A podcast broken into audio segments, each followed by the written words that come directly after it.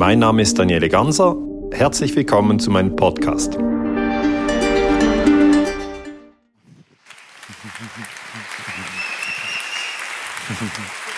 Danke, vielen Dank, danke. Hallo. Schönen guten Abend. Hallo. Ja, mein Name ist Daniele Ganser, ich bin Historiker, ich bin Friedensforscher, ich bin 48 Jahre, ich komme aus der Schweiz. Und ich freue mich sehr, dass wir heute diese Veranstaltung hier durchführen können zusammen. Ich habe ein neues Buch geschrieben und das heißt Imperium USA, ist jetzt äh, vier Monate auf dem Markt. Und ich möchte heute etwas aus dem Buch herausgreifen und äh, Ihnen darüber erzählen. Ich werde immer gefragt, ja, über was sprechen Sie denn beim nächsten Vortrag? Und ganz ehrlich, äh, manchmal weiß ich es noch nicht, wenn ich den Vortrag zusage. Und dann überlege ich mir, ja, das wäre vielleicht ein interessantes Thema. Und was ich ausgewählt habe für Sie heute ist Pearl Harbor. Das ist ein, ein Ereignis, das vielleicht die Jungen gar nicht kennen. Die Älteren im Raum kennen das. Ähm, es ist eigentlich der Eintritt der USA in den Zweiten Weltkrieg. Und ich habe das auseinandergetüftelt im Buch und möchte Ihnen hier meine Forschungsresultate darlegen. Der, der Kern meiner Aussage ist die, an Pearl Harbor kann man lernen, dass man den Politiker nie blind glauben sollte, erstens. Und zweitens, dass man den Medien nicht glaub, blind glauben sollte. Okay, das sind einfach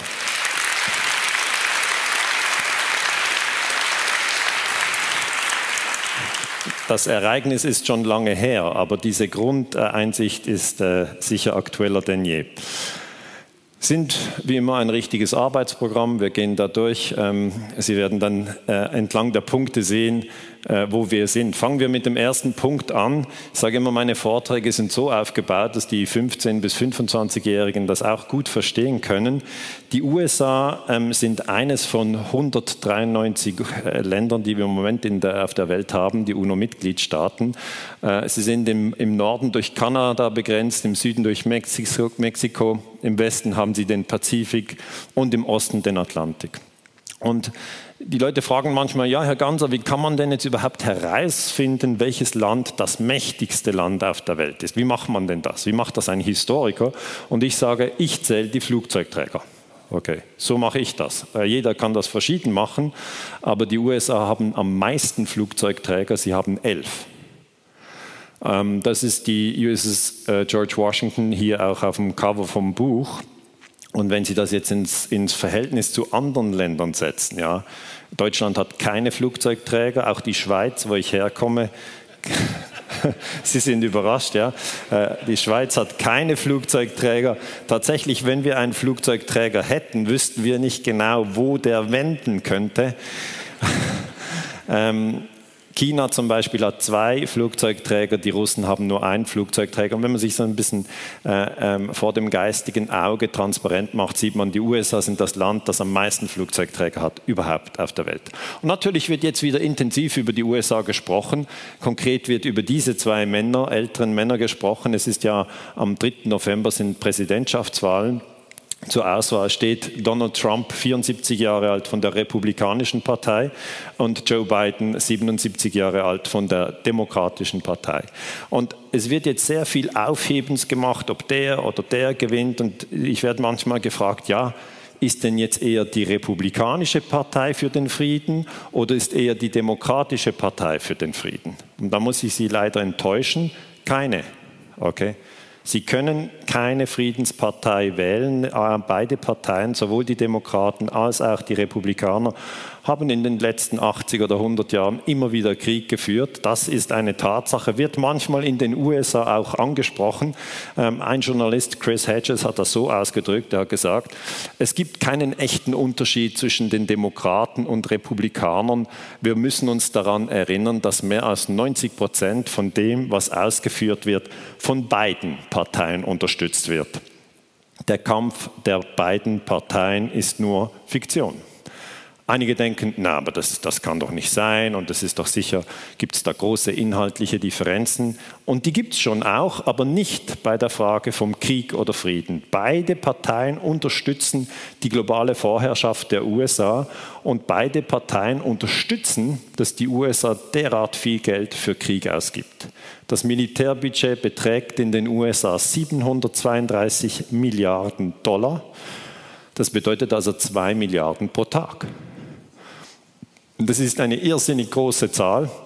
Ähm, die Chinesen kommen dann auf Platz zwei mit 260 Milliarden, Indien etwa 70 Milliarden und Russland mit 65 Milliarden, Deutschland bei 50 Milliarden Dollar. Die Amerikaner machen Druck, dass Deutschland mehr in die Rüstung investiert. Das finde ich falsch.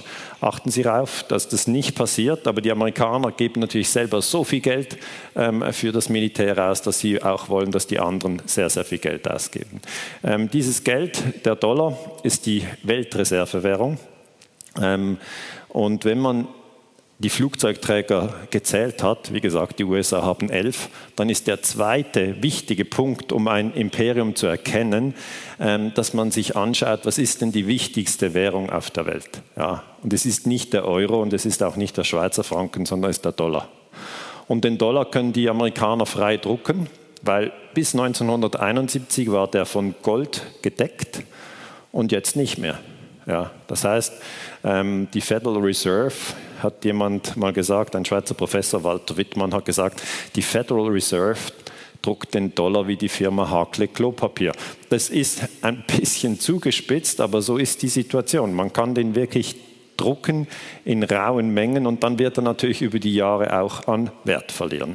Diese Dollars werden dann eben in die Rüstungsindustrie reingepumpt und zum Beispiel ähm, in Flugzeuge investiert. Zum Beispiel hier das Flugzeug F-35 von Lockheed Martin kostet pro Stück 90 Millionen Dollar. Wir haben interessanterweise in der Schweiz jetzt im September noch eine Abstimmung über äh, neue Kampfjets, ob wir die kaufen wollen oder nicht. Wir haben die direkte Demokratie in der Schweiz, das heißt, wir haben immer wieder Sachfragen, über die wir abstimmen werden. Ich habe schon abgestimmt, ich ähm, will das nicht. Ähm, aber ähm, man wird dann sehen, was die Mehrheit entscheidet in der Schweiz. Diese Flugzeuge in den USA sind ein Wirtschaftsfaktor. Viele Arbeitsplätze hier im Bild hängen an der Rüstungsindustrie. Und das bedeutet, diese 730 Milliarden Dollar, welche die USA jedes Jahr ausgeben, die werden nicht nur von den Republikanern unterstützt, sondern auch von den Demokraten. Und da ist es wichtig, genau hinzuschauen und zu schauen, ja, haben denn die Demokraten, als es darum ging, ähm, zum Beispiel das Rüstungsbudget für 2021, also um das Rüstungsbudget für das nächste Jahr zu behandeln, haben die denn dagegen gestimmt? Ja, weil die Demokraten haben im Moment die Mehrheit äh, im Repräsentantenhaus und äh, es gibt da also auf dem Kapitol das Repräsentantenhaus mit 435 Sitzen und es gibt den Senat mit 100 Sitzen. Im Senat haben die Republikaner von Trump die Mehrheit und die äh, Demokraten haben äh, am 31. Juli das neue Rüstungsbudget nicht nur unterstützt, sondern erhöht auf 740 Milliarden Dollar. Das heißt, diese ganze Fiktion, Republikaner, Demokraten, Demokraten, Republikaner, die wird niemals aus der Kriegsspirale herausführen, weil beide Parteien hohe Rüstungsausgaben und Kriege im Ausland unterstützen. Leider. Also ich, ich, wünschte, es gäbe noch eine dritte Partei, die irgendeine Relevanz spielt in den USA. Gibt es nicht. Und darum ist klar, wer auch immer gewinnt am 3. November, ich weiß es auch nicht. Ich werde werd ja manchmal gefragt, ja, Herr Ganser, können Sie denn nicht sagen? Ich sage immer, nein, ich bin Historiker. Ich beobachte und schreibe es dann einfach auf. Also das, das ist der Vorteil von den Historikern. Wir müssen keine Prognosen machen. Wir können einfach das genau anschauen, was passiert. Und äh, darum dieses ganze Hin und Her, wer denn jetzt gewinnt, ist ein bisschen eine Show. Eigentlich müsste ja die Frage lauten, nicht ob Trump oder Biden, sondern warum habt ihr nicht einen besseren im Angebot? Ja, das wäre die richtige Frage. Warum gibt es keine dritte Partei? Warum gibt es keine Kraft für den Frieden? Warum gibt es nicht eine Partei in den USA, die sagt, das Rüstungsbudget müsste um 50 Prozent gekürzt werden? Gibt es einfach nicht. Gibt es nicht. Noam Chomsky, ein amerikanischer äh, Intellektueller, den ich in Boston getroffen habe und sehr schätze, hat das mal so dargelegt, hat gesagt, der schlauste Weg, Menschen passiv und folgsam zu halten, ist, das Spektrum akzeptierter Meinungen strikt zu limitieren, aber innerhalb dieses Spektrums sehr lebhafte Debatten zu erlauben. Und genau so läuft es. Also über die Wahlen, die jetzt kommen, geht es immer hin und her, Republikaner, Demokraten, Demokraten, Repu jeden Tag, das ist ein Riesengezetere. Aber warum die Rüstungsausgaben so hoch sind, über das wird nicht gesprochen. Nochmal zu den Flugzeugträgern zurück. Ich habe gesagt, die USA haben elf Flugzeugträger. Sie sind also im Moment militärisch die mächtigste Nation der Welt. Ein Flugzeugträger können Sie sich so vorstellen, das ist wie eine bewegliche Burg. Ja. Da können Sie irgendwo hinfahren und mit dem Flugzeugträger äh, sozusagen vor das Land fahren, das Sie bombardieren wollen. Fahren Sie einfach an die Küste und dann geht's los. Die ähm, Chinesen haben zwei Flugzeugträger, die wollen noch mehr bauen. Natürlich, die Chinesen sind die Herausforderer der USA, aber die USA immer noch das äh, dominante Imperium. Der eine heißt Shandong, das ist dieser, und dann gibt es noch Liaoning, das sind die zwei Flugzeugträger der Chinesen. Hier so mit einer Schanze, damit die Flieger auch wegkommen. Ähm, und äh, die Russen haben einen, die Kuznetsov, auch mit, einem, mit einer Schanze, so kann man sie relativ gut erkennen. Und der zweite Punkt, der eigentlich für die historische Forschung wichtig ist, zum Erkennen, welches Land ist denn nun das Imperium, nachdem man die Flugzeugträger gezählt hat, ist, man zählt die Militärstützpunkte. Okay? Und da sehen Sie, die Chinesen haben einen Militärstützpunkt hier in Djibouti. Also in Djibouti gibt es chinesische Soldaten in chinesischer Uniform dort stationiert. Aber zum Beispiel in Deutschland gibt es keine chinesischen Soldaten. Okay, es gibt keinen chinesischen Stützpunkt in Deutschland. Es gibt aber sehr wohl amerikanische Stützpunkte in Deutschland. Die äh, Russen dann haben in neun fremden Ländern Militärstützpunkte, zum Beispiel in Syrien, was auch der Grund ist, äh, warum die USA versucht haben, Trump zu stürzen, was dann aber nicht gelang. Also es ist wie Schach. Man versucht, ein Land zu stürzen, wo der andere einen Militärstützpunkt hat. Und dann ist natürlich immer die Frage, ja, in wie vielen fremden Ländern haben denn die USA Militärstützpunkte? Es sind insgesamt 42 fremde Länder. Ja. Und das ist für einen Historiker dann völlig klar, dass die USA das Imperium sind. Ich werde ja immer angegriffen, ja, das ist eine Verschwörungstheorie, die USA sind doch kein Imperium. Dann sage ich, zählen Sie die Rüstungsausgaben zusammen, die Flugzeugträger und die Militärstützpunkte in fremden Ländern. Das war's. Soll sich doch jeder selber ein Bild machen. Und dann sehen Sie, die USA haben natürlich Militärstützpunkte in Deutschland, viele sogar.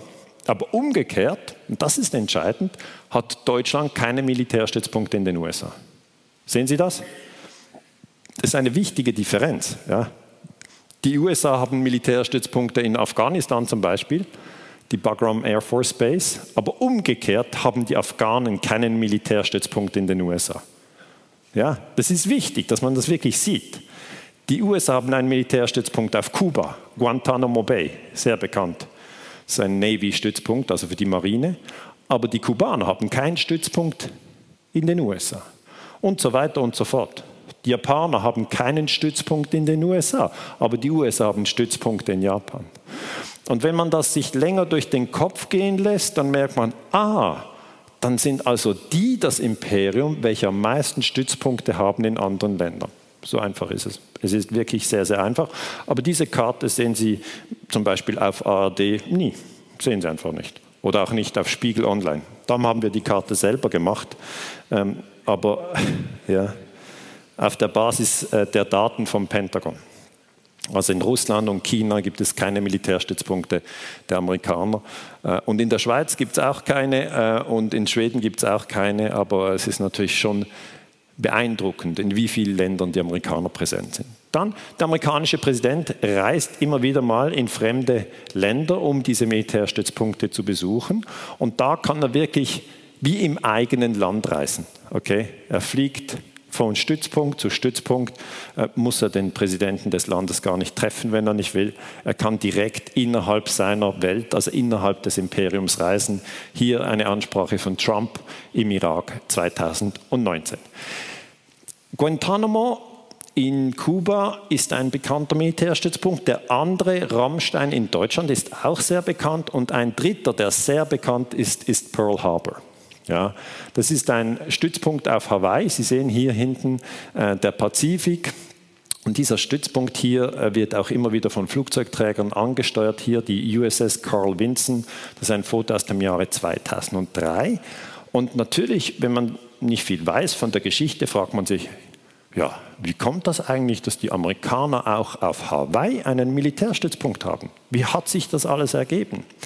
Und ich möchte Ihnen das erklären. Hier noch ein Bild, ähm, wie der Vizepräsident Mike Pence den Pearl Harbor Stützpunkt ähm, besucht. Das ist auch der, äh, das Hauptquartier des United States Pacific Command, also ähm, des äh, Kommando für den pazifischen Raum. Dort haben sie vor allem äh, Schiffe stationiert, aber auch Flugzeuge Flugzeuge, die auch äh, Luftbetankungen durchführen können. Und für den normalen Bürger in den USA ist das kein Thema. Okay. Die meisten Bürger in den USA denken nicht darüber nach, wie viele, äh, wie viele Flugzeuge oder wie viele Kriegsschiffe da weltweit rumstehen. Und sie fragen sich auch nicht, ob das für die anderen Länder okay ist. Sie denken einfach, so ist es, die anderen müssen sich daran gewöhnen. Aber das wäre mal die Essenz vom ersten Kapitel. Die USA sind das Imperium. Das kann man wissenschaftlich messen, indem man die Flugzeugträger zählt. Es sind elf.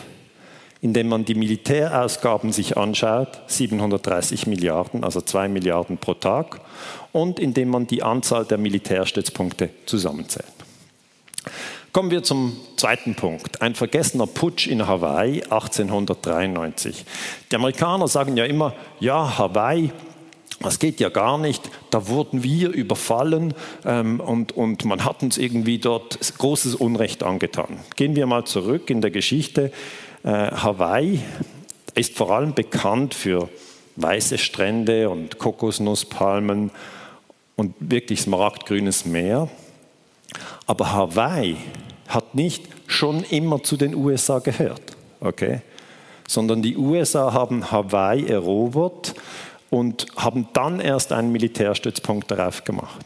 Und der Trick in der Erzählung von Pearl Harbor ist, dass man immer in den Vordergrund rückt, ah, die Japaner haben Pearl Harbor bombardiert, das ist ja großes Unrecht.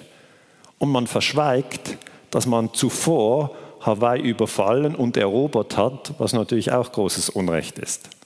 Und das ist eigentlich der Trick in der Geschichtsschreibung, dass man immer was weglässt. Und das passiert immer wieder. Hawaii ist auch ein Paradies für Surfer. Also da gehen immer wieder Surfer hin und es ist wirklich atemberaubend, weil es natürlich die großen Wellen hat, es hat die Strände, ist wirklich natürlich ein faszinierender Ort, aber es ist doch eine ziemlich große Strecke weg vom amerikanischen Festland. Hier, wenn ich Ihnen das äh, auf der Karte zeigen kann, rund 3700 Kilometer von, von, der, äh, von der Westküste entfernt. Und wenn Sie sich das in der Geschichte erinnern, sind die ersten englischen Siedler hier an der Ostküste gelandet, haben dann eigentlich die Indianer vertrieben und getötet und dann haben sie dieses Gebiet erobert und dann hat ihnen das nicht gereicht. Und dann haben sie Hawaii erobert. Das heißt, was wir hier haben, ist ein Eroberungsfeldzug, der wirklich auch ins Meer hinausging. Die Königin damals, nicht sehr bekannt, hieß Lili Ukolani. Sie war die Königin der Hawaiianer und sie kämpfte für die Unabhängigkeit und den Erhalt der hawaiianischen Kultur. Sie setzte sich für mehr Freiheiten für Mädchen und Frauen ein und sie schrieb mehr als 200 Lieder. Die Amerikaner haben sie 1893 gestürzt. Das ist schon so lange her, dass viele sich überhaupt nicht daran erinnern. Aber das erste Unrecht in dem Sinne, an das man sich, wenn man über Pearl Harbor spricht, erinnern sollte, ist, dass es da eine Königin gab, das war sehr progressiv, ja, dass eine Frau an der Spitze eines Inselstaates stand, die auch wirklich gut auf ihre äh, Bevölkerung geschaut hat und dass die gestürzt wurde. Wie haben das die Amerikaner gemacht? Sie sind mit einem Schiff hingefahren, das war die USS Boston, äh, und die sind dann nur mit einer kleinen Gruppe von Soldaten sind sie durch äh, die Hauptstadt von Hawaii gelaufen, Honolulu, und haben dann Liliuokalani gestürzt. Das heißt, es gab keine große Schießerei. Es war ein unblutiger Putsch. Aber Sie müssen wissen, im Jahre 1893 wussten auch die Hawaiianer, was mit den Indianern in den USA geschehen war. Sie wussten, dass die größtenteils alle getötet worden waren und sie wussten, wenn wir jetzt schießen, dann kommen noch ein paar Schiffe mehr. Also haben sie nicht sich gewehrt, wurden aber sozusagen gestürzt. Der amerikanische Präsident, ähm, der dann ähm, an die Macht kam, Grover Cleveland, ähm, war noch nicht im Amt, als dieser Putsch sich ereignete, sondern er kam erst 18, im Dezember 1893 äh, an die Macht im Weißen Haus, ist also der Vorvorgänger von Trump, wenn Sie so wollen, auch andere Frisur. Und, und er hat damals diesen Putsch verurteilt. Er sagte, die rechtmäßige Regierung von Hawaii wurde gestürzt, ohne dass ein Schuss gefallen wäre oder ein Schwert gezogen wurde, so Cleveland. Die Regierung eines schwachen, aber freundlichen Landes wurde gestürzt. Großes Unrecht ist geschehen. Weil die Rechte der betroffenen Menschen verletzt wurden, sollten wir uns dafür einsetzen, dass die Monarchie in Hawaii wieder repariert wird.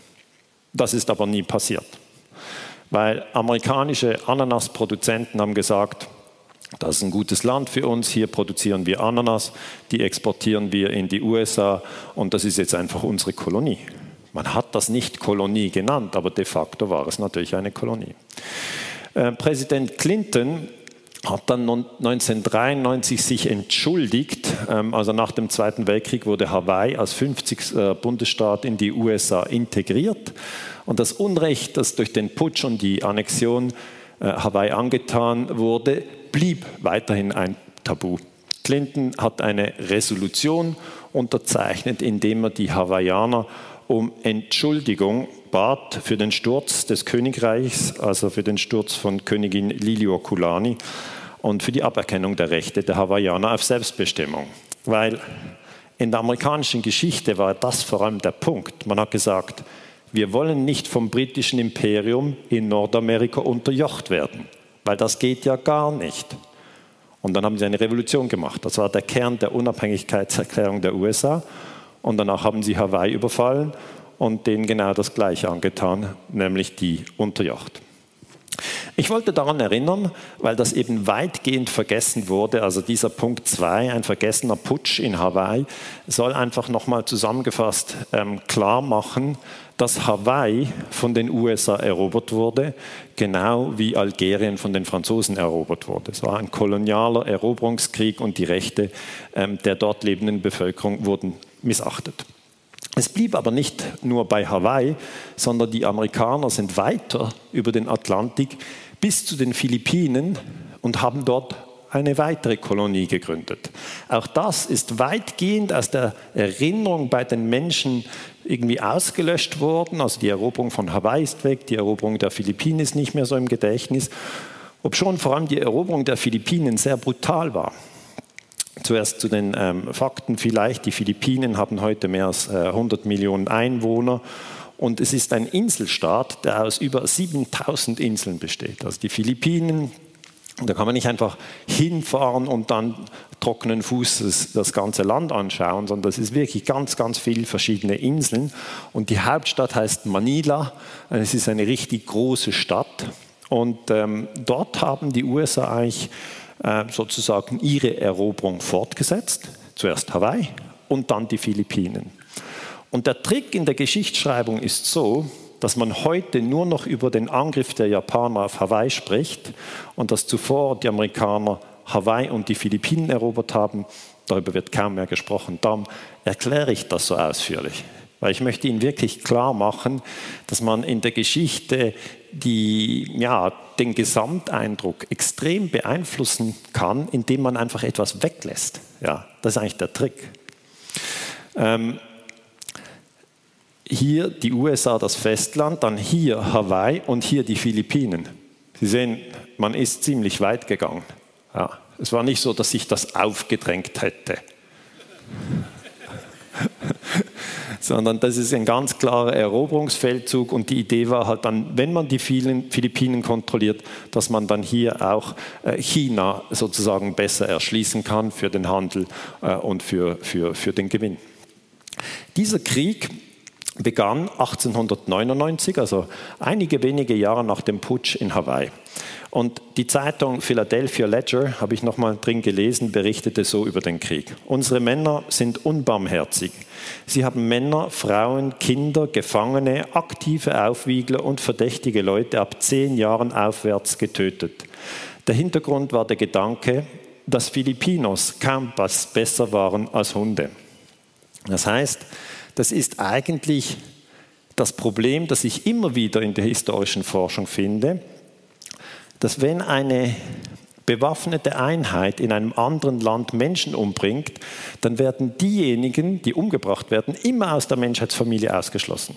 Ja, man hat einfach gesagt, Filipinos sind Hunde und alle, die älter als zehn sind, werden umgebracht.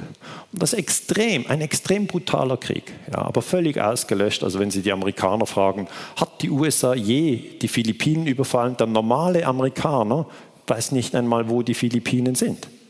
Er weiß es schlicht nicht.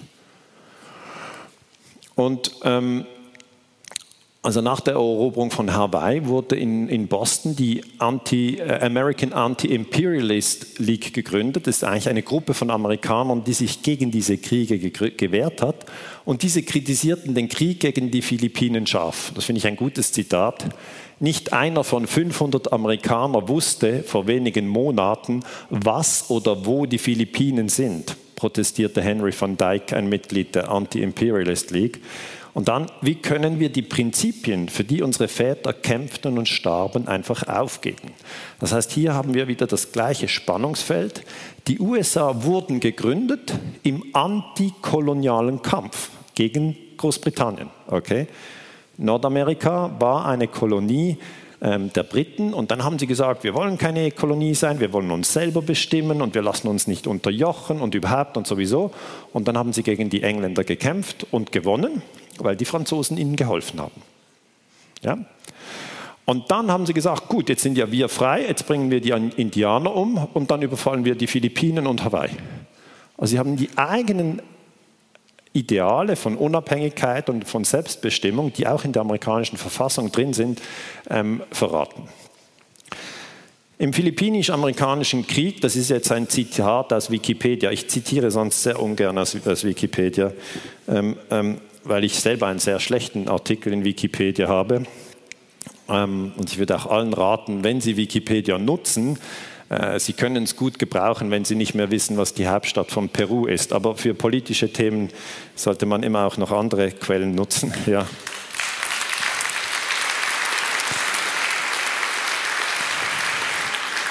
Ich, ich, nutze hier trotzdem diese Quelle und äh, erkläre, was dort steht. Im Philippinisch-Amerikanischen Krieg von 1899 bis 1902 kamen etwa eine Million Filipinos, 20 Prozent der damaligen Bevölkerung, ums Leben. Die rein militärischen Verluste waren deutlich niedriger. Der Krieg gilt daher als Genozid. Und die Philippinen blieben bis nach dem Zweiten Weltkrieg eine Kolonie der USA. Danach wurden die Philippinen unabhängig. Aber es ist einfach wichtig, sich daran zu erinnern, dass die Aggression, also die Gewalt, ging von den USA aus. Zuerst nach Hawaii, dann über die Philippinen.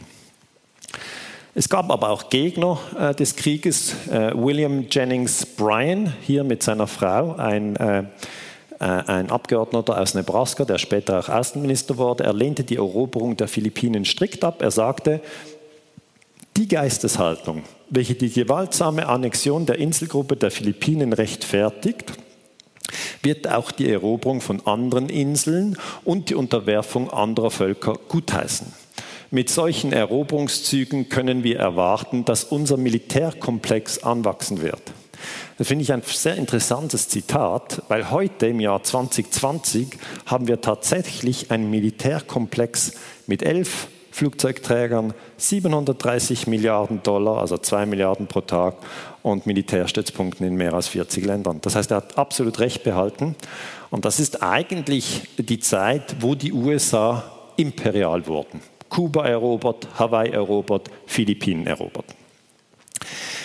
Ja, das sind eigentlich die ersten drei Kapitel für den historischen Kontext. Und jetzt möchte ich in diese doch heiße und auch schwierige Phase des Zweiten Weltkrieges eintauchen mit Ihnen. Ähm, Im Zweiten Weltkrieg war in den USA Franklin Roosevelt Präsident. Er war sehr, sehr lange Präsident, nämlich von 1933 bis 1945, die ganze Zeit sozusagen äh, des Dritten Reiches, wenn Sie wollen. Also 33 ist ja Hitler Machtergreifung, 45 ist Hitler tot. In der gleichen Zeit ist in den USA Roosevelt an der Macht und hier ist er mit, mit seiner Frau ähm, ähm, Eleanor Roosevelt und seinem Hund und dem Kamin. Und es wird halt so dargestellt, dass ein Mann des Friedens ist, ja, das, das, das eigentlich nie in den Krieg ziehen würde. Und ähm, die Geschichtsschreibung hat lange eigentlich die Sache so dargelegt, dass die USA überhaupt nicht in den Zweiten Weltkrieg wollten. Sie wollten es nicht. Und dann, so wird es oft gesagt, haben die Japaner eines bösen Tages Hawaii überfallen Roosevelt war total überrascht und dann musste er ja in den Krieg. Ja, so steht es heute noch in vielen Geschichtsbüchern. Und ich möchte Ihnen ähm, mit Nachdruck sagen, dass ich das für falsch halte. Ich glaube, überrascht war nur die Bevölkerung in den USA. Ich glaube, dass Roosevelt hier im Bild ein sehr hinterhältiger Mann war. Er wollte Krieg führen, aber um sein Volk in den Krieg zu führen, hat er diesen Angriff der Japaner auf Pearl Harbor provoziert.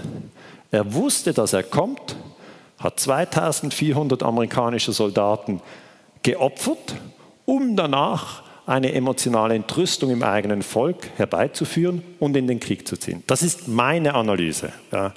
Sie können sehen, einige Historiker werden wieder schreien, nein, so war es nicht, es war anders. Aber ich werde Ihnen jetzt Schritt für Schritt darlegen, wie ich zu diesem Schluss komme. Ich möchte aber darauf hinweisen, ähm, dass es natürlich wieder ein sehr umstrittenes Thema ist. Ja, also wenn Sie gerade eine Arbeit in der Schule schreiben, ja, müssen Sie mit dem Lehrer darüber sprechen, ob er ob er bereit ist, eine solche Sichtweise überhaupt zu diskutieren. Ja. Wenn er das nicht bereit ist, können Sie schreiben, die USA waren völlig überrascht, es war unglaublich, plötzlich ein Angriff auf Pearl Harbor. Niemand hätte das gedacht. Haben Sie sicher eine gute Note. Ich denke aber, ähm, es hat überhaupt nichts mit der Realität zu tun, aber jeder muss sich ja in diesen Zeiten organisieren. Jetzt die meisten Menschen haben wenig Nerven für historische Forschung, sondern sie gehen lieber ins Kino. Und wenn Sie ins Kino gehen, dann können Sie zum Beispiel einen Spielfilm sehen, äh, Pearl Harbor, mit den bekannten Schauspielern Ben Affleck und Kate Beckinsale. Der kam 2001, kurz vor 9-11, ins Kino. Und dieser Film stellt den Angriff der Japaner als völlige Überraschung dar und wurde von Millionen von Menschen gesehen. Okay? Das heißt, Sie können davon ausgehen, wenn Sie mit jemandem sprechen, ist er eher der Meinung, es war eine Überraschung. Und die kluge Gegenfrage lautet dann immer, was meinst du, Überraschung für den Präsidenten oder fürs Volk? Ja? Weil das muss man auseinanderhalten. Für, die, für das Volk, für das amerikanische Volk war Pearl Harbor auf jeden Fall eine Überraschung. Es gibt aber Autoren in den USA selber, äh, also meine Forschung stützt sich auf Arbeiten von Amerikanern, die das aufgearbeitet haben. Und hier ein ganz wichtiges Buch ähm, von George Morgenstern, auf, auf Englisch heißt es Pearl Harbor, The Story of the Secret War, also die Geschichte des geheimen Krieges. Und auf Deutsch heißt es Pearl Harbor, eine amerikanische Katastrophe. In diesem Buch sagt Morgenstern Folgendes.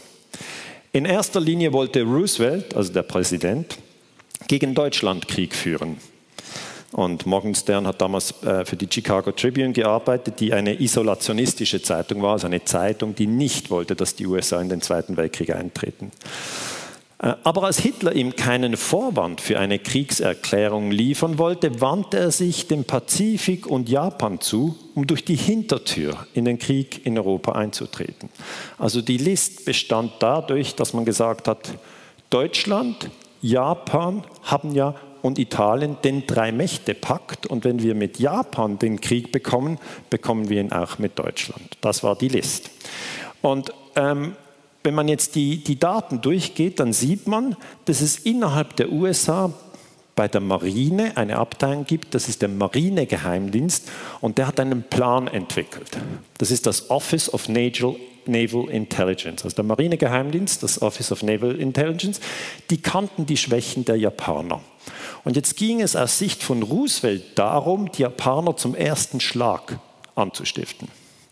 Der Mitarbeiter Arthur McCollum, hier im Bild, legte am 7. Oktober 1914, 1940, Entschuldigung, das war also mitten im Zweiten Weltkrieg, Roosevelt einen Plan vor, wie man eben die Japaner zu diesem ersten Schlag äh, und einem Angriff auf die USA provozieren könnte.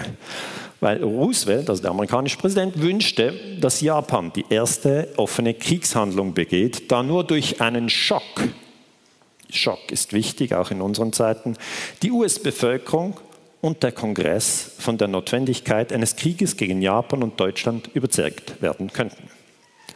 Sie müssen verstehen, in den USA kann nicht der Präsident entscheiden, ob man Krieg führen soll oder nicht, sondern der Kongress, also der Senat und das Repräsentantenhaus zusammen, geben dem Präsidenten die Erlaubnis, Krieg zu führen. Und wenn der Präsident sagen kann, die Japaner haben uns angegriffen, auf amerikanischem Boden, eroberten amerikanischen Boden draußen im Pazifik in Hawaii, dann ist der Kongress eher geneigt, äh, eine solche ähm, äh, Erlaubnis zu geben. Und die erste Idee des Marinegeheimdienstes war es, Schiffe über den Pazifik zu schicken in japanische Gewässer und mit amerikanischen Kriegsschiffen so den, den Japanern ein bisschen vor der Nase rumzufahren. Ja. Jetzt kann man nicht sagen, ja gut, das, das liegt ja an der Strecke. Ja, wenn man mal losfährt von Kalifornien, ist man gleich bei Japan. Nein, schauen Sie die Landkarte an. Da müssen Sie absichtlich den ganzen Pazifik durchqueren, bis Sie in japanische Hoheitsgewässer kommen. Und dort hat man das tatsächlich gemacht.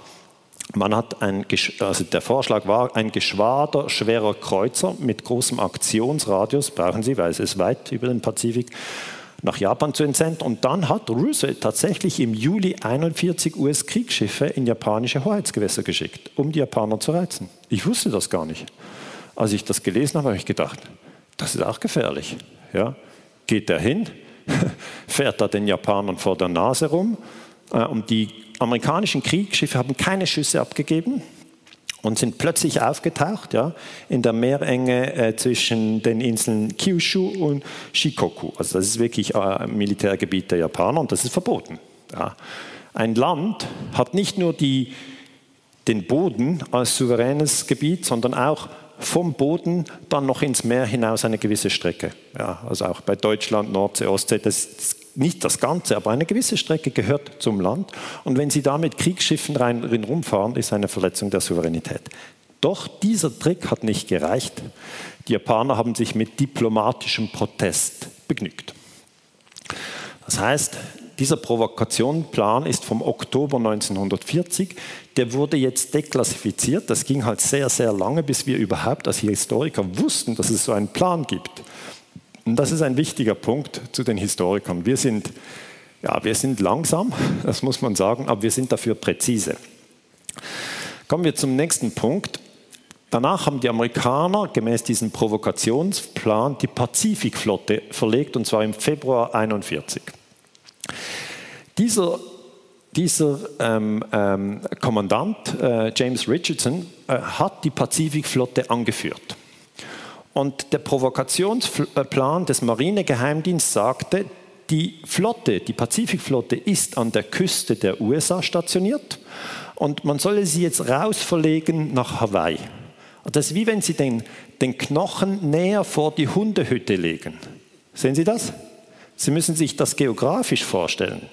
Die Pazifikflotte ist natürlich an der Westküste, ist nicht an der Ostküste, da ist die Atlantikflotte. Die Pazifikflotte hatte den Stützpunkt eigentlich in Kalifornien. Also da ist, haben die Soldaten ihre, ihre Nachtlager und die Schiffe haben ihre Trockendocks und das sind die Munitionslager und alles. Es ist viel einfacher, meine Güte, wenn Sie diesen Hauptstützpunkt der Pazifikflotte in, in Kalifornien haben und nicht in Hawaii weil sonst müssen sie alles immer dorthin bringen und die Soldaten können keine Fähren machen bei ihren Frauen überhaupt. Das ist, das ist schwierig. Also, aber der Provokationsplan riet, die Konzentration der im Pazifikraum stationierten US-Kriegsschiffe im engen Umkreis der Insel von Hawaii. Und dann wieder Präsident Roosevelt, der für mich ein ganz verlogener Typ ist, macht nach außen immer so, ja, hier ist mein Hund, hier ist meine Frau, hier ist mein Kamin. Ist so, ist so. Aber hintendurch plant er den Krieg mit Japan. Er verlegt tatsächlich die US-Pazifikflotte von Kalifornien, wo sie zuvor war, nach Hawaii. Das können Sie in den Büchern prüfen. Die Leute sagen, ja, das ist alles Verschwörungstheorie. Ja, dann prüfen Sie es. Wo war der Stützpunkt der Pazifikflotte vor 1940 und wo war er nachher? Und das Interessante ist eben, James Richardson, der Kommandant der Pazifikflotte, hat zu Roosevelt gesagt, das ist eine, eine sehr dumme Idee, wir sollten das nicht tun. Aber Roosevelt ist ja der Präsident, der ist der Chairman of the Joint Chiefs of Staff übergeordnet, also ist den Generalstabschefs übergeordnet. Er ist eigentlich immer, der Präsident ist immer der höchste Kommandant. Und dann hat er den Admiral entlassen, hat ihn einfach entlassen. Äh, Richardson hat mit Roosevelt noch gesprochen und hat dann gesagt, Roosevelt ist voll und ganz entschlossen, die Vereinigten Staaten in den Krieg zu führen. Das ist vor Pearl Harbor. Okay, das ist vor Pearl Harbor. Und dann hat äh, Roosevelt einen anderen Admiral zum Kommandanten der Pazifikflotte ernannt, nämlich ähm, Admiral Husband Kimmel. Der wurde dann der neue Kommandant und ihm hat man dann auch gesagt, übrigens, du verlegst jetzt den Flottenstützpunkt von Kalifornien nach Hawaii. Und das hat er auch gemacht. Er hat ja gesehen, der andere wurde entlassen, also er gedacht, ja, dann ist das wohl zu tun. Und Richardson hat dann noch gesagt, der Präsident hat meinen Seesack für mich gepackt. Ähm, das ist einfach Militärslang, um zu sagen, ich wurde entlassen. Es war nicht mein Plan, weil sonst packt man den Sack selber. Nochmal, dass Sie das sich anschauen. Zuvor ist die Pazifikflotte hier stationiert, in Kalifornien. Und dann hat das ONI gesagt, legt doch den Stützpunkt hier nach draußen. Und für mich ist das relevant, weil Militärgeschichte interessiert mich und mir fällt das auf. Und natürlich, hier ist näher an Japan. Okay, man legt den Japanern den Knochen ähm, sozusagen vor die Hundehütte. Und wichtig ist, dass immer auf der Zeitachse zu sehen, passiert ist das im Februar 1941. Der Angriff kommt im Dezember. Das hat aber noch nicht gereicht. Im Juli 1941 kommt Punkt 6. Die USA stoppen den Erdölexport. Sie müssen verstehen, dass die Japaner keinen Tropfen Erdöl haben. Japan ist trocken. Bis heute. Es gibt kein Erdöl in Japan. Wenn die Japaner aber Krieg führen, und sie haben einen sehr aggressiven Krieg geführt gegen China und dem ganzen südostasiatischen Raum, sehr brutaler Krieg, dafür brauchen sie Öl. Also jedes Flugzeug ohne Öl ist gleich gar nichts. Also wenn man das übersetzt für die junge Generation, jedes Smartphone, auch das neueste, ohne Strom, nichts. Okay? Ja, genau, dass man das versteht. Also Öl ist so wichtig für Kriegsschiffe und Flugzeuge wie Strom für Smartphones. Und Roosevelt wusste, dass die USA der wichtigste Lieferant von Erdöl sind weltweit. Deutschland hatte auch kein Erdöl. Hitler hatte viel zu wenig Erdöl, um die ganzen Blitzkriege zu führen. Hat Erdöl von den USA bekommen. Sehr interessant, kann ich jetzt hier äh, nicht vertiefen. Ich möchte auf Japan eingehen. Ähm, 1941 im Juli, vier Monate vor Pearl Harbor, drehte Roosevelt den Japanern den Erdölhahn vollständig zu. Der US-Missionar Stanley Jones, hier, unten im Bild, der als inoffizieller Vermittler zwischen den Japanern und dem Weißen Haus diente, erklärte, Zitat, ich bin mir nicht sicher, ob die höchsten Beamten in der Exekutive unserer Regierung wirklich den Frieden wollten. Also er sagt, ich bin mir nicht sicher, ob die USA den Frieden wollten. Die Einstellung einiger unserer Beamten schien die zu sein. Wir haben Japan durch dieses Ölembargo an der Gurgel und wir werden es erdrosseln. Und tatsächlich ist aus historischer Sicht dieser Schritt, den Japanern das Erdöl abzudrehen, äußerst wichtig. Das überliest man vielleicht schnell und man weiß nicht mehr genau, hatten die Öl, hatten die kein Öl, woher kam das Öl, wann wurde das abgestellt. Und im ganzen Chaos des Zweiten Weltkriegs erkennt man diese Details nicht. Aber es ist sehr, sehr entscheidend, dass im Juli, vier Monate vor Pearl Harbor, der japanische Tanker leer zurückfährt. Das war für die Japaner die Schmach. Ja? Weil wenn der, der, der Tanker ist schon leer rübergefahren, wartete dort, um aufgeladen zu werden und fährt dann leer wieder zurück. Und in dem Moment war den Japanern klar, ich habe noch 3% Akku, so übersetzt auf, auf Smartphone-Zeitalter. Okay? Das ist einfach, wenn ich jetzt noch einen Anruf machen will, ja, muss ich mich einteilen. Und dann wussten die Japaner, Wir müssen die direkte Konfrontation mit den Amerikanern suchen und sie schlagen. Danach können wir Erdöl in Indonesien erbeuten. Das war ganz klar. Die Japaner wussten das. Sie hatten ja kein Erdöl. Haben sie geschaut, wo hat es? In Indonesien hat es. Das war früher eine Kolonie der Holländer. Shell, Erdölkonzern. Dutch East Indies. Und dann haben eben die Amerikaner gesagt, ihr dürft Indonesien nicht anrühren. Dann haben sich die Japaner gesagt, gut, dann zerschlagen wir zuerst die Amerikaner, ihre Flotte im Pazifik auf Pearl Harbor und danach holen wir das Erdöl in Indonesien. Und das alles muss schnell gehen. Okay. Also der Erdölexport wird gestoppt im Juli. Und jetzt kommt der siebte Schritt. Die Amerikaner haben die Kommunikation der Japaner abgehört. Das ist sehr entscheidend. So sah das damals aus. Ähm, es gab auch schon Kommunikation, nicht wie wir heute. Wir kommunizieren ja die ganze Zeit und viel mehr. Aber auch damals hat man schon kommuniziert, und zwar nicht nur per Brief, ähm, sondern auch per Telefon, Telegraph etc. Und diese Wellen, die konnten abgefangen werden. Zwei Probleme. Erstens war das auf Japanisch. Aber die Amerikaner hatten natürlich Experten, die Japanisch sprechen. Zweites Problem, es war verschlüsselt. Und das war der große ja, Sieg der Amerikaner, dass sie die Codes der Japaner knacken konnten und darum immer mitlesen konnten, was zwischen Tokio und dem ja, japanischen Botschafter in Washington oder den japanischen Generälen äh, am Festland diskutiert wurde. Wichtiger Punkt, wichtiger Punkt. Die, der US-Marinegeheimdienst ONI konnte den Nachrichtenverkehr abhören, und zwar diplomatisch wie auch militärisch, und das ist wichtig, ohne dass die Japaner dies bemerkten. Die abgefangenen Daten wurden als Magic bezeichnet. Magic heißt einfach auf Englisch äh, magisch, so viel wie, das ist sehr, sehr wertvoll. Nur der Präsident und seine engsten Mitarbeiter hatten dazu Zugang. Wir wussten, was sie wissen, aber sie wissen nicht, dass wir es wissen erklärte Generalstabschef George Marshall treffend. Also der Generalstabschef, damit Sie das verstehen, das ist der höchste General im amerikanischen Militär. Und ihm war klar, dass sie jetzt alles beobachten. Die Amerikaner haben natürlich dann besprochen, wie wollen sie Pearl Harbor überfallen. Und die Amerikaner haben das mitgehört. Alles, alles mitgehört. Nur die Magic-Daten gingen zum Beispiel zum, zu Cordell Hull, das war der Außenminister, und zu Präsident Roosevelt. Und jetzt kommt der wesentliche Punkt. Diese Daten wurden nicht geteilt mit den Kommandanten auf Hawaii. Und das ist der Verrat. Okay? Man hat absichtlich diese, diesen Militärstützpunkt ans Messer geliefert, weil sonst, wenn man denen gesagt hätte, am 7. Dezember 1941 kommt der Angriff, dann wäre es ja kein Überraschungsangriff gewesen. Sehen Sie das? Für die amerikanischen Soldaten auf Hawaii wäre es viel besser gewesen, die Magic-Daten zu hören, ja? weil dann hätten sie die Schiffe losgebunden, wären raus ins Meer gefahren.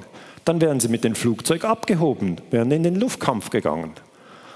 Aber man hat denen gar nichts gesagt. Also waren die Schiffe alle eins nebeneinander angeteut am Ufer und die Flugzeuge am Boden und die Japaner haben sie am Boden vernichtet. Und das war eigentlich wirklich der Trick. Und der Trick liegt bei diesen Männern. Die wissen es und die US-Kommandanten auf Hawaii wissen es nicht. Also, das ist diese ganze Sache mit Magic, ist sehr, sehr entscheidend. Ähm, und ähm, dann gab es noch ein Problem, Punkt 8. Die Amerikaner hatten zwei Flugzeugträger auf Hawaii und sie wollten natürlich nicht, dass diese wertvollen Schiffe zerstört werden. Okay. Das ist äh, einer dieser zwei Flugzeugträger, das ist die USS Enterprise. Und dann musste der Chef ähm, der amerikanischen Marine, der hatte Zugang zu den Magic-Daten. Der wusste, der Angriff kommt. Und dann hat er gedacht, na, jetzt muss ich aber das Schiff noch irgendwie wegfahren und wir lassen nur die alten Schiffe da. Die neuen Schiffe fahren wir weg. Wie soll ich das übersetzen? Das ist so wie, Sie haben einen Ferrari in der Garage und Ihr Sohn will die Garage neu malen. Okay, dann fahren Sie den Ferrari zuerst raus. Ja. Weil vielleicht fällt er um mit der Leiter oder Pang, das Ganze. Sie fahren den einfach weg. Aber hier auf militärischem Niveau hat man einfach gesagt, was sind unsere wertvollsten Schiffe? Hat man gesagt, USS Enterprise. Und das kann man wieder testen. Man kann hingehen und schauen, welche Schiffe haben sich gerade vor dem Angriff noch bewegt. Kann man machen. Und ähm, Admiral Harold Stark, der ist der Operationschef der US-Marine in Washington, der hatte Zugang zu den Magic-Daten und er schützte die Flugzeugträger, indem ihn den Auftrag gab, Jagdflugzeuge des Heeres zu den Inseln Wake und Midway zu transportieren. Das heißt, Wake und Midway, das sind zwei andere Inseln im Pazifik und dann hat man ihnen einfach einen Transportauftrag gegeben. Gesagt, du fahr mal da rüber, bring die Flugzeuge rüber. Und zwar ist die Enterprise am 28. November ausgelaufen, eskortiert von elf der neuesten Kriegsschiffe und das, der andere Flugzeugträger, die Lexington, am 5. Dezember, zwei Tage vorher. Kann man sagen, na, das ist nur das ist Zufall? Das ist Zufall? Die sind einfach noch weggefahren. Ich glaube nicht, dass es Zufall ist.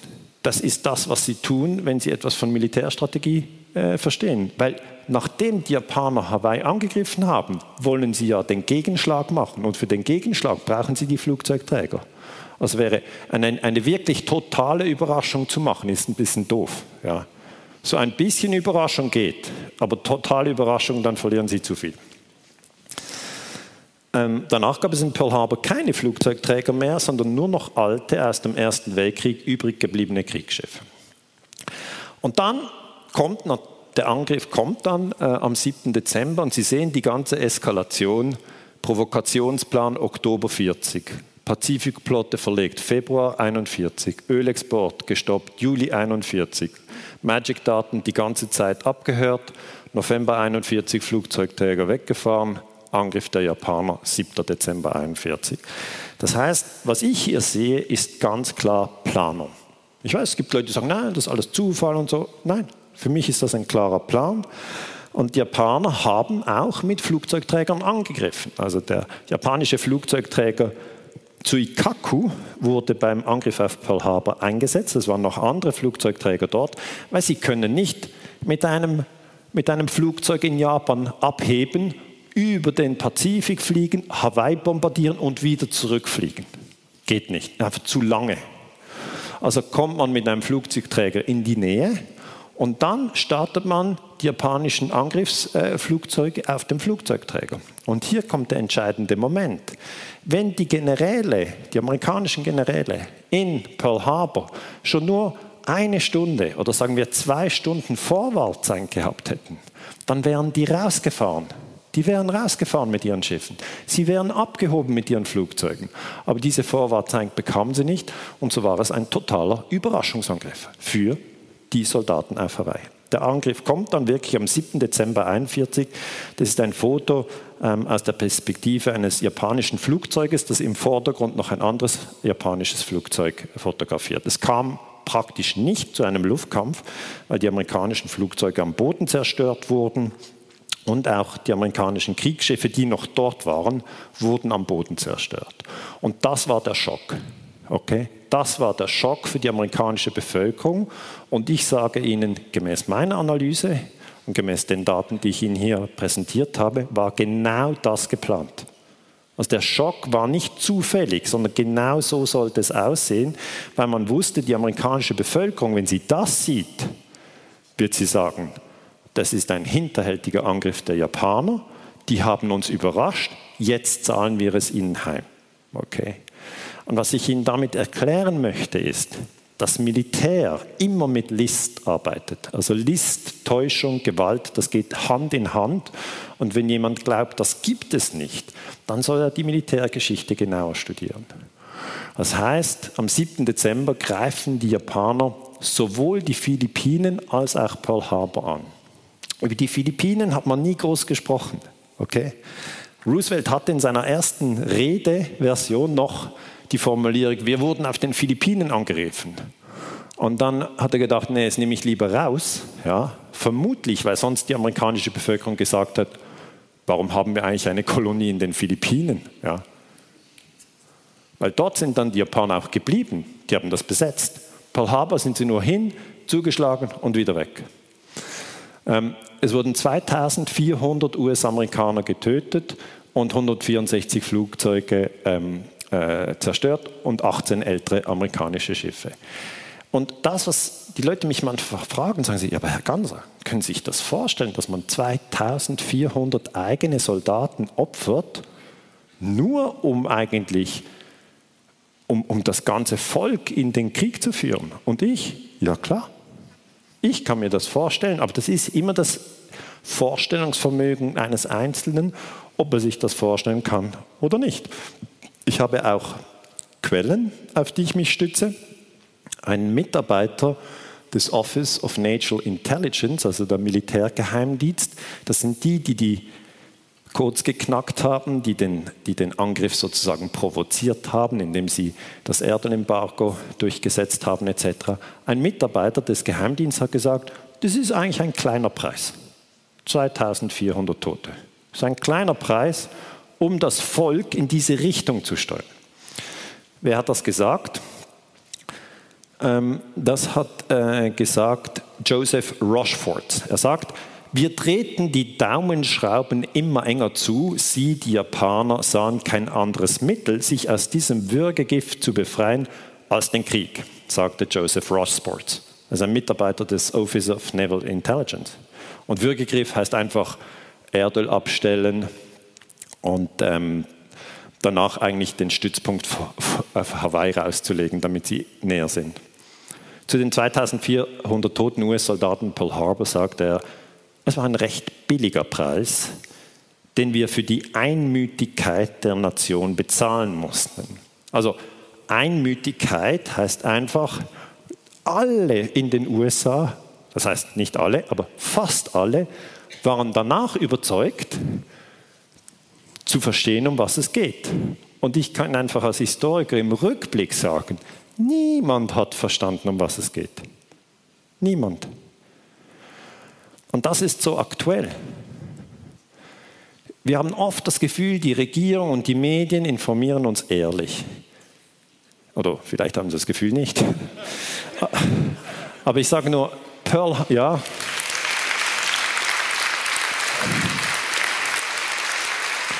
Pearl Harbor, Pearl Harbor ist ein Beispiel, das zeigt, dass man unbedingt selber nachdenken soll unbedingt nochmal prüfen, nochmal überlegen, was ist denn da, was läuft denn da? Und natürlich, ähm, nachdem der Angriff gekommen war, haben die USA, Japan und Deutschland den Krieg erklärt. Wie läuft das? Zuerst werden Zeitungen gedruckt und verteilt. Hier steht das 7. Dezember 1941. Japs attack US äh, US Hawaii, genau, Philippines, das sehe ich hier nicht, was es hier heißt. Ah doch, bombed by Airmen.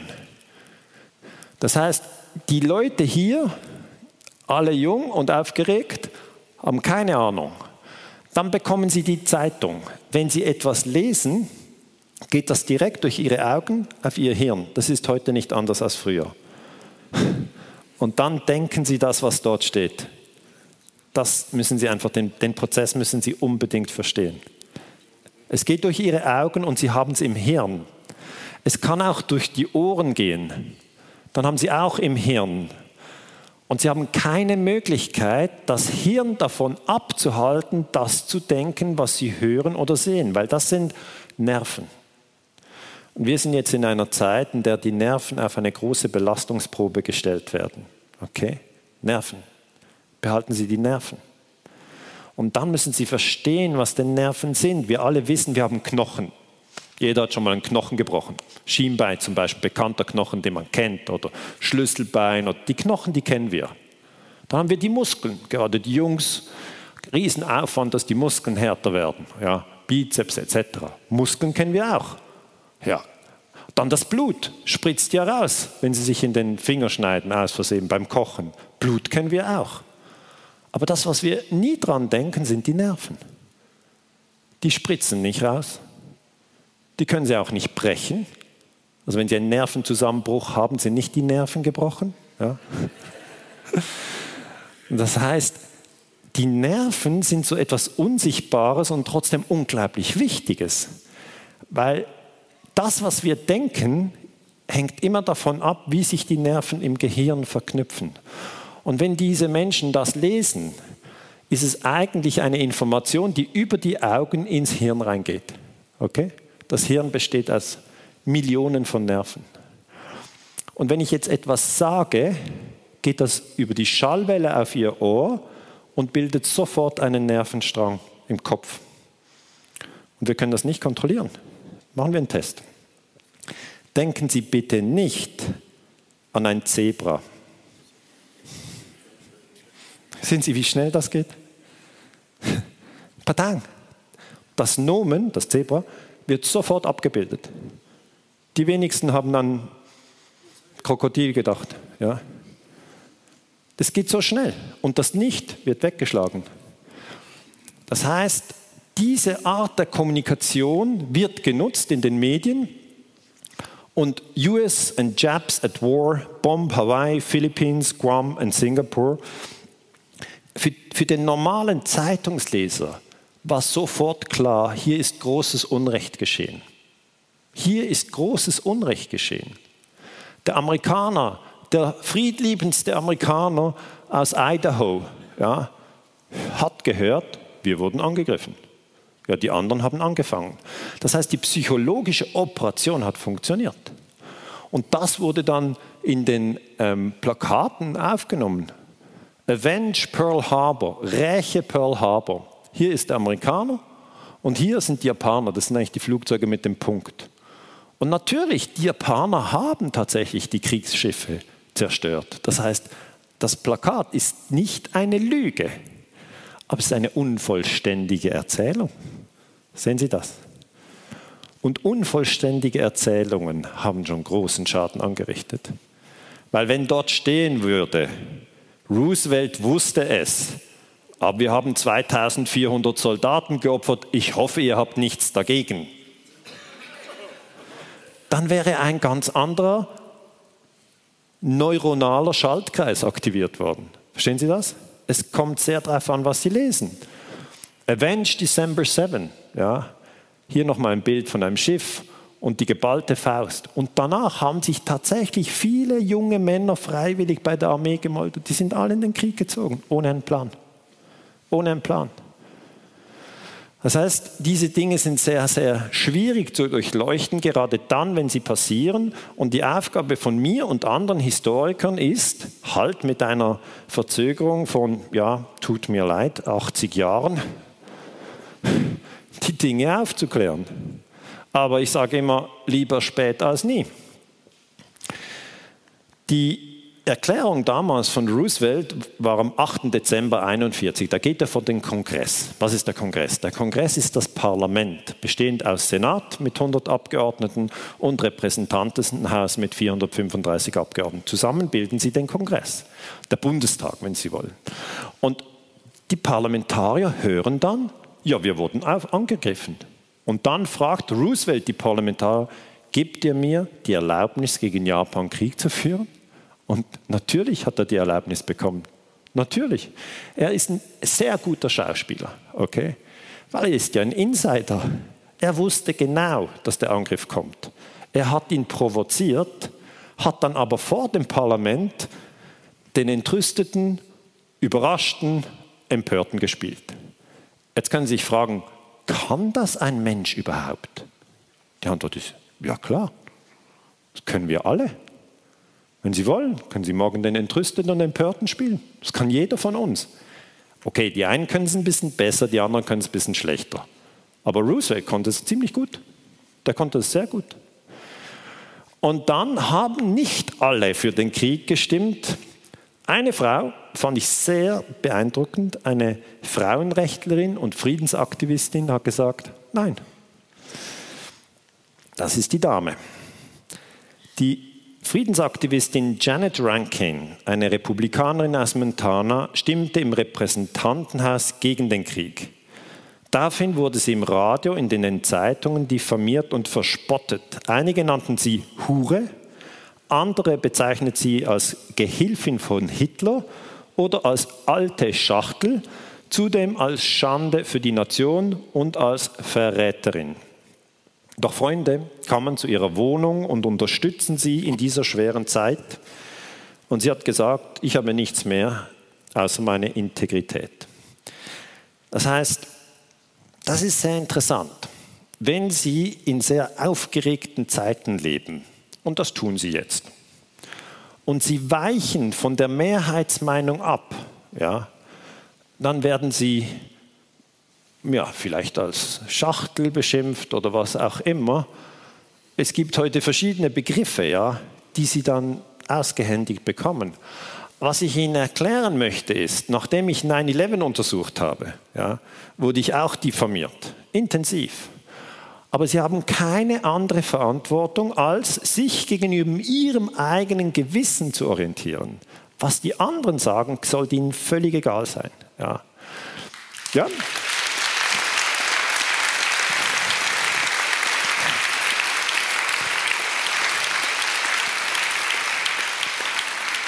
Und ich möchte Sie einfach daran erinnern, dass diese Frau eine schwierige Zeit durchgemacht hat. Ja, können Sie sich mal vorstellen. Es war aber eine Frau, es war nicht ein Mann. Es war eine Frau, die gesagt hat, nein. Im, äh, wenn ich die Daten anschaue, alle 100 Senatoren stimmten für den Krieg. Im Repräsentantenhaus mit seinen 435 Sitzen stimmten 388 für den Krieg, 41 enthielten sich der Stimme und eben Janet Ranking stimmte dagegen. Danach unterzeichnete Roosevelt am 8. Dezember 1941 die Kriegserklärung an Japan und danach, gemäß dem Drei-Mächte-Pakt, erklärten Deutschland und Italien am 11. Dezember 1941 den USA den Krieg und danach war Deutschland und USA im Krieg. Es wird jetzt unter den Historikern noch darüber gestritten, ob Deutschland wirklich den USA den Krieg hätte erklären müssen, weil der Drei-Mächte-Pakt sagt eigentlich, wenn die USA Japan angreifen, dann muss Deutschland und Japan zusammenhalten. Wenn aber Japan die USA angreifen, dann ist keine Beistandspflicht. Okay? Aber das ist ein Detail für sehr Geschichtsinteressierte. Ähm, ich weiß nicht, wie viele von Ihnen das in der Schule so gelernt haben. Ja, Darf ich vielleicht ein Handzeichen? Wer hat Abitur gemacht oder Uni gemacht oder war irgendwie sonst auf der Schule, wo es Bücher gab und hat das, und hat das so gelernt, dass Roosevelt den Angriff der Japaner provozierte, es wusste und äh, das einfach genutzt hat, um sein Volk zu täuschen. Wer hat das so gelernt? Ja, das sind nicht viele, ja. Ganz wenige. Aber wer wusste, dass Japan die USA auf Pearl Harbor bombardiert hat? Wer wusste das grundsätzlich? Okay, das sind fast alle. Gut. Ja. Vor Weihnachten 1942, als die Amtsperiode endete von, von Janet Ranking, ähm, sprach sie nochmal vor dem Kongress. Sie sagte, Roosevelt hat den Krieg gewollt, doch der Kongress war immer dagegen bis Pearl Harbor einen völligen Meinungsumschwung erzeugt hatte und Roosevelt seine Kriegserklärung erhielt. Und dann Zitat, was hat doch der Präsident für ein Glück gehabt? bemerkte Ranking und fügte an, war es wirklich nur Glück? Und ich kann Ihnen jetzt einfach sagen, nein, es war nicht Glück, es wäre Strategie, aber sie war die einzige, die nicht zu täuschen war. Und damit kommen wir zu Punkt 11. Roosevelt wählte zwei Sündenböcke aus. Der eine war Husband Kimmel. Vielleicht können Sie sich noch an ihn erinnern. Er wurde zum Kommandanten der Pazifikflotte befördert, weil der andere Admiral die Flotte nicht nach Hawaii rauslegen wollte. Der, der dachte, das ist heute mein Glückstag. Ich werde zum Kommandanten der Pazifikflotte befördert. Und so ist das Leben. Manchmal denkt man, es ist ein Glückstag und später stellt sich raus, das war blöd. Und manchmal denkt man, es ist blöd und später stellt sich aus, das war ein Segen. Gut, er war Oberbefehlshaber der auf Hawaii stationierten Pazifikflotte und wurde von Roosevelt als Sündenbock ausgewählt. Das geht so, der Präsident hat eine Untersuchung äh, zusammengestellt, einfach seine Leute, äh, und die haben ihm dann Pflichtversäumnisse vorgeworfen und er wurde dann vorzeitig in den Ruhestand versetzt, was natürlich eine Demütigung war. Jetzt das Wesentliche zu verstehen beim Kimmel ist, dass Kimmel ja gar keine Chance hatte. Okay? Er war am weitesten draußen an der Front, am nächsten bei den Japanern, aber er wurde eigentlich vom Hinterhand angegriffen. Also das, der Hinterhalt ist Washington. Washington gab die Magic-Daten nicht an Kimmel weiter. Das ist ein, ein Verrat innerhalb der Amerikaner, das hat nichts mit den Japanern zu tun. Die Japaner tragen nur die Verantwortung, dass sie die USA wirklich angegriffen haben. Das ist illegal, das darf man nicht. Haben sie gemacht. Aber innerhalb der USA hat der Präsident den Kimmel ins Messer laufen lassen und danach hat er ihn entlassen. Gesagt, du hast deine Pflicht versäumt. Ähm, Kimmel hat natürlich nachgedacht und hat sich gesagt, da stimmt was nicht. Nach dem Krieg erkannte er, dass er von seinen eigenen Vorgesetzten nicht mit den relevanten Informationen versorgt worden war. Und er sagt, es hatte etwas von einer bewussten Täuschung an sich. Das heißt, er hat es erkannt. So Kimmel gegenüber dem Kongressausschuss, der nach dem Krieg Pearl Harbor untersucht. Also es, wenn der Krieg dann vorbei ist, werden die Dinge untersucht. Mir wurden die weitaus wichtigsten japanischen Funkmeldungen nicht zugeschickt. Das heißt, er erhielt schon Funkmeldungen, aber nicht die wichtigen. Ähm, Marineminister Frank Knox hatte Zugang zu den Magic-Daten. Marineminister ist jetzt Kimmel höher gestellt und der ist in Washington. Kimmel ist auf Pearl Harbor, bekommt die Daten nicht. Und Frank Knox ähm, gab diese Daten nicht an Kimmel weiter. Und er sagt, durch diese Unterlassung wurden mir nicht nur wichtige Fakten vorenthalten, ich wurde in die Irre geführt. Weil wenn Sie, stellen Sie sich mal vor, vielleicht nicht das, was Sie alle Tage machen, aber stellen Sie sich vor, Sie sind auf einer Insel und kommandieren eine ganze Ladung von Kriegsschiffen. Ja, dann ist natürlich für Sie Information das wichtigste Gut. Sie müssen wissen, wenn der Gegner kommt. Und wenn er kommt, dann lassen Sie Ihre Schiffe bitte nicht im Hafen fest angeteut. Das wäre das Dümmste. Das ist wie wenn, wenn die Rehe an den Baum gefesselt werden, bevor der Jäger kommt. Okay? sondern wenn Sie Admiral sind auf Hawaii und Sie hören, die Japaner wollen angreifen, dann fahren Sie bitte raus. Verteilen Sie Ihre Schiffe und dann haben Sie ein Seegefecht. Sie können auch ein paar Schiffe verlieren, aber wenn Sie sie angemacht haben, verlieren Sie alle. Und das Gleiche gilt für die Flugzeuge. Es gab nicht nur Schiffe auf Hawaii, sondern auch Flugzeuge und die wurden auch äh, von einem General befehligt und ähm, das war Walter Short, Generalleutnant, Befehlshaber der auf Hawaii stationierten Flugzeuge. Also die Schiffe haben einen Chef, die Flugzeuge haben einen Chef. Und auch er wurde entlassen. Pflichtversäumnis, sagte Roosevelt. Schott erklärte später, er, hatte, er hätte mit einer Vorwartzeit von zwei Stunden seine Flugzeuge in die Luft gebracht, um die Japaner abzufangen, weil die Japaner kamen ja auch mit Flugzeugen. Und das, finde ich, ist der entscheidende Punkt, der wirklich beweist, dass Roosevelt seine Männer äh, ans Messer geliefert hat, weil er gab ihnen diese Vorwartzeit nicht. Aber Roosevelt wusste natürlich, dass die Flieger in die Luft müssen. Wenn sie die am Boden lassen, äh, geht gar nichts. Die meisten Flugzeuge wurden am Boden zerstört. Die gingen nie in den Luftkampf. Die abgefangenen japanischen Dokumente waren tatsächlich ein Bombardierungsplan für Pearl Harbor, protestierte Short. Das Kriegsministerium war sich der Tatsache bewusst, dass ich nicht über diese Informationen verfügte und es hatte bereits entschieden, dass ich sie nicht bekommen sollte. Das heißt, er hat später begriffen, dass man ihn ans Messer geliefert hat. Die Rehabilitation der beiden kam erst nach ihrem Tod. Und zwar 1999 gab es dann eine vom Senat verabschiedete Resolution, in der eingestanden wurde, dass Kimmel und Short, hier Kimmel, Schiffe, hier Short, Flugzeuge, wichtige Informationen, die in Washington vorlagen, vorenthalten worden waren. Das steht dann in der New York Times. Und das steht ganz kurz die Informationen, die man Ende 1941 aus abgefangenen und dekodierten japanischen Funksprüchen gewonnen hatte, wurden an die Kommandanten Hawaii nicht weitergeleitet.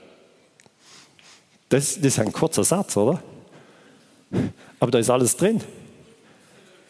Da ist alles drin. Und da müssen Sie mitdenken und sagen, okay, es wird dann irgendwann zugegeben, gut, die Leute sind schon tot. Aber für die Historiker ist es wichtig, das aufzuarbeiten. Interessant ist auch, dass Präsident Roosevelt 1941 kurz vor dem Angriff Don Smith empfangen hat. Und zwar ist das der Direktor des Kriegsdienstes beim Roten Kreuz und hat ihn ins Weiße Haus gerufen. Er hat gesagt, es gehe um eine streng geheime Sache und so die Schilderung äh, der Tochter Helen Hammann. Also Helen Hammann ist die Tochter von Don Smith und Don Smith ist beim Roten Kreuz. Und Helen Hammann hat das 95 erst öffentlich gemacht. Also es geht immer ziemlich lange. In diesem Treffen erklärte der Präsident meinem Vater, dass sein Geheimdienst ihn über einen bevorstehenden Angriff der Japaner auf Pearl Harbor informiert habe.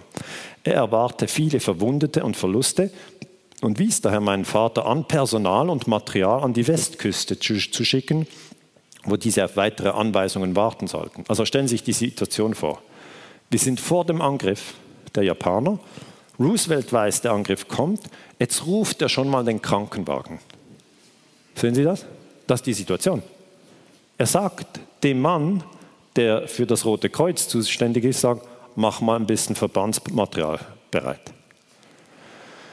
Und dann macht der Roosevelt gegenüber Don Smith klar, dass keiner der verantwortlichen Militärs auf Hawaii darüber informiert werden durfte. Auch nicht die Mitarbeiter des Roten Kreuzes, die schon vor Ort stationiert waren. Das heißt, der Don Smith hat sich natürlich gesagt, Leute, wenn ihr mir jetzt sagt, dass meine Fabrik bald in die Luft fliegt, ziehe ich doch meine Mitarbeiter aus der Fabrik. Ja? Und dann hat Roosevelt gesagt, nein, das machst du nicht. Es muss ja eine Überraschung sein.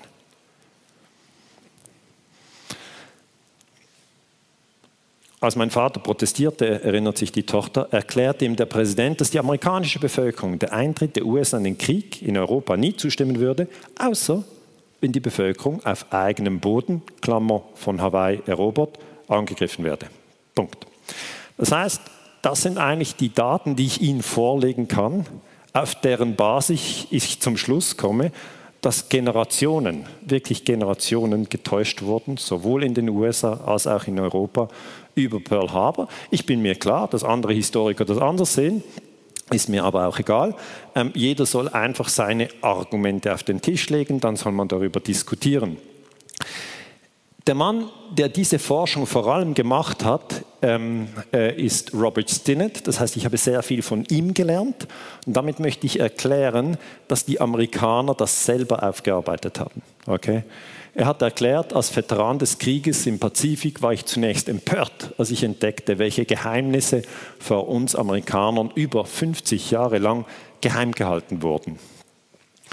Ähm, er hat in der US-Marine gedient und im Jahr 2000, also jetzt vor 20 Jahren, hat er ein Buch äh, publiziert, das ich gelesen habe. Und darin legt er überzeugend dar, dass für Präsident Franklin Delano Roosevelt und viele seiner militärischen, politischen Spitzenleute und Berater dieser Angriff kein Überraschungsangriff war. Ich bin äh, Stinnett äh, zu Dank verpflichtet für, seine, für seine Arbeit und so geht das von Forscher zu Forscher. Also einer macht etwas, der andere nimmt es weiter, gibt es wieder weiter. Ich möchte mich da nicht mit fremden Federn schmücken. Aber die Leute fragen mich, wie soll man mit dem denn umgehen? Und die Antwort meiner Meinung nach ist Achtsamkeit. Okay. Man soll immer wieder, wenn man kann, seine eigenen Gedanken beobachten und sich klar sein, dass einem immer wieder Gedanken durch den Kopf gehen. Eigentlich jeden Tag. Ja, kaum kommt der Wecker, geht es los mit den ersten Gedanken. Und wenn man wieder einschläft, ist noch der letzte Gedanke irgendetwas. Und fast den ganzen Tag läuft dieses Gedankenkarussell, ich würde es fast als Wasser bezeichnen. Und der Trick ist, dass man sich nicht zu 100 Prozent mit den Gedanken identifiziert, ja, sondern dass einem klar wird, dass man Gedanken hat aber dass man nicht Gedanken ist. Und das ist ein feiner Unterschied, aber ist sehr entscheidend. Denn wenn Ihnen klar ist, dass Sie nicht Ihre Gedanken sind, dann würden Sie nie Ihre Gedanken als Ihre Identität verteidigen. Ja. Sie haben das vielleicht mal gesehen, ein Streit zwischen einem Vegetarier und einem Veganer. Ähm, das kann richtig heftig zugehen, weil jeder sich zu 100% mit seinen Gedanken identifiziert, das ist dann die Identität, und man argumentiert dann sehr heftig. Wenn Sie hingegen spielerisch mit Ihren Gedanken umgehen und sich sozusagen hinter den Wasserfall stellen, dort wo eine trockene Stelle ist, dann können Sie Ihre eigenen Gedanken beobachten. Die kommen und die gehen. Und da gibt es einen guten Trick, den ich Ihnen gerne mit auf den Weg geben möchte. Glauben Sie nicht alles, was Sie denken. Ja. Das ist ein wichtiger Trick. Leute denken manchmal, ich scherze. Nein, ich meine es genau so. Ja. Wir Menschen denken manchmal, ich kann das nicht oder ich verstehe das nicht oder das war so, ich bin ganz sicher oder der hat das gemacht, so war es, ich weiß es. Tja, manchmal täuschen wir uns. Und diese Irrtümer können zu großen Verwerfungen führen. Und wenn Sie diese Wasserfallmetapher haben, dann können Sie sagen, gut, ich stelle mich mal hinter den Wasserfall und ich beobachte meine Gedanken. Was, was beobachte ich denn? Was denke ich da die ganze Zeit? Und das hilft. Ja. Man hat dann trotzdem Gedanken, aber man, man wird spielerischer, man wird entspannter. Das ist ein ganz wichtiger Tipp. Und gerade hier im Beispiel von Pearl Harbor kann ich einfach sagen, da wurde jahrelang einfach das Falsche gedacht. Völlig das Falsche gedacht. Und es hat massive Auswirkungen, wenn Sie das Falsche denken. Viele amerikanische Soldaten sind in den Krieg gezogen, haben ihrem Präsidenten geglaubt, dass er total überrascht war und haben ihr Leben dafür gegeben. Ihr Leben. Und haben noch andere getötet und noch Atombomben auf Hiroshima und Nagasaki geworfen. Mehr Details zu dieser ganzen äh, Sache finden Sie in meinem Buch Imperium USA, das jetzt ähm, im April 2020 herausgekommen ist. Da ist die ganze Geschichte mit Pearl Harbor drin. Es sind auch noch ganz andere Geschichten drin. Ich freue mich sehr, dass dieses Buch jetzt draußen ist. Und ähm, in dem Sinne möchte ich Ihnen ganz herzlich für die Aufmerksamkeit danken. Vielen Dank.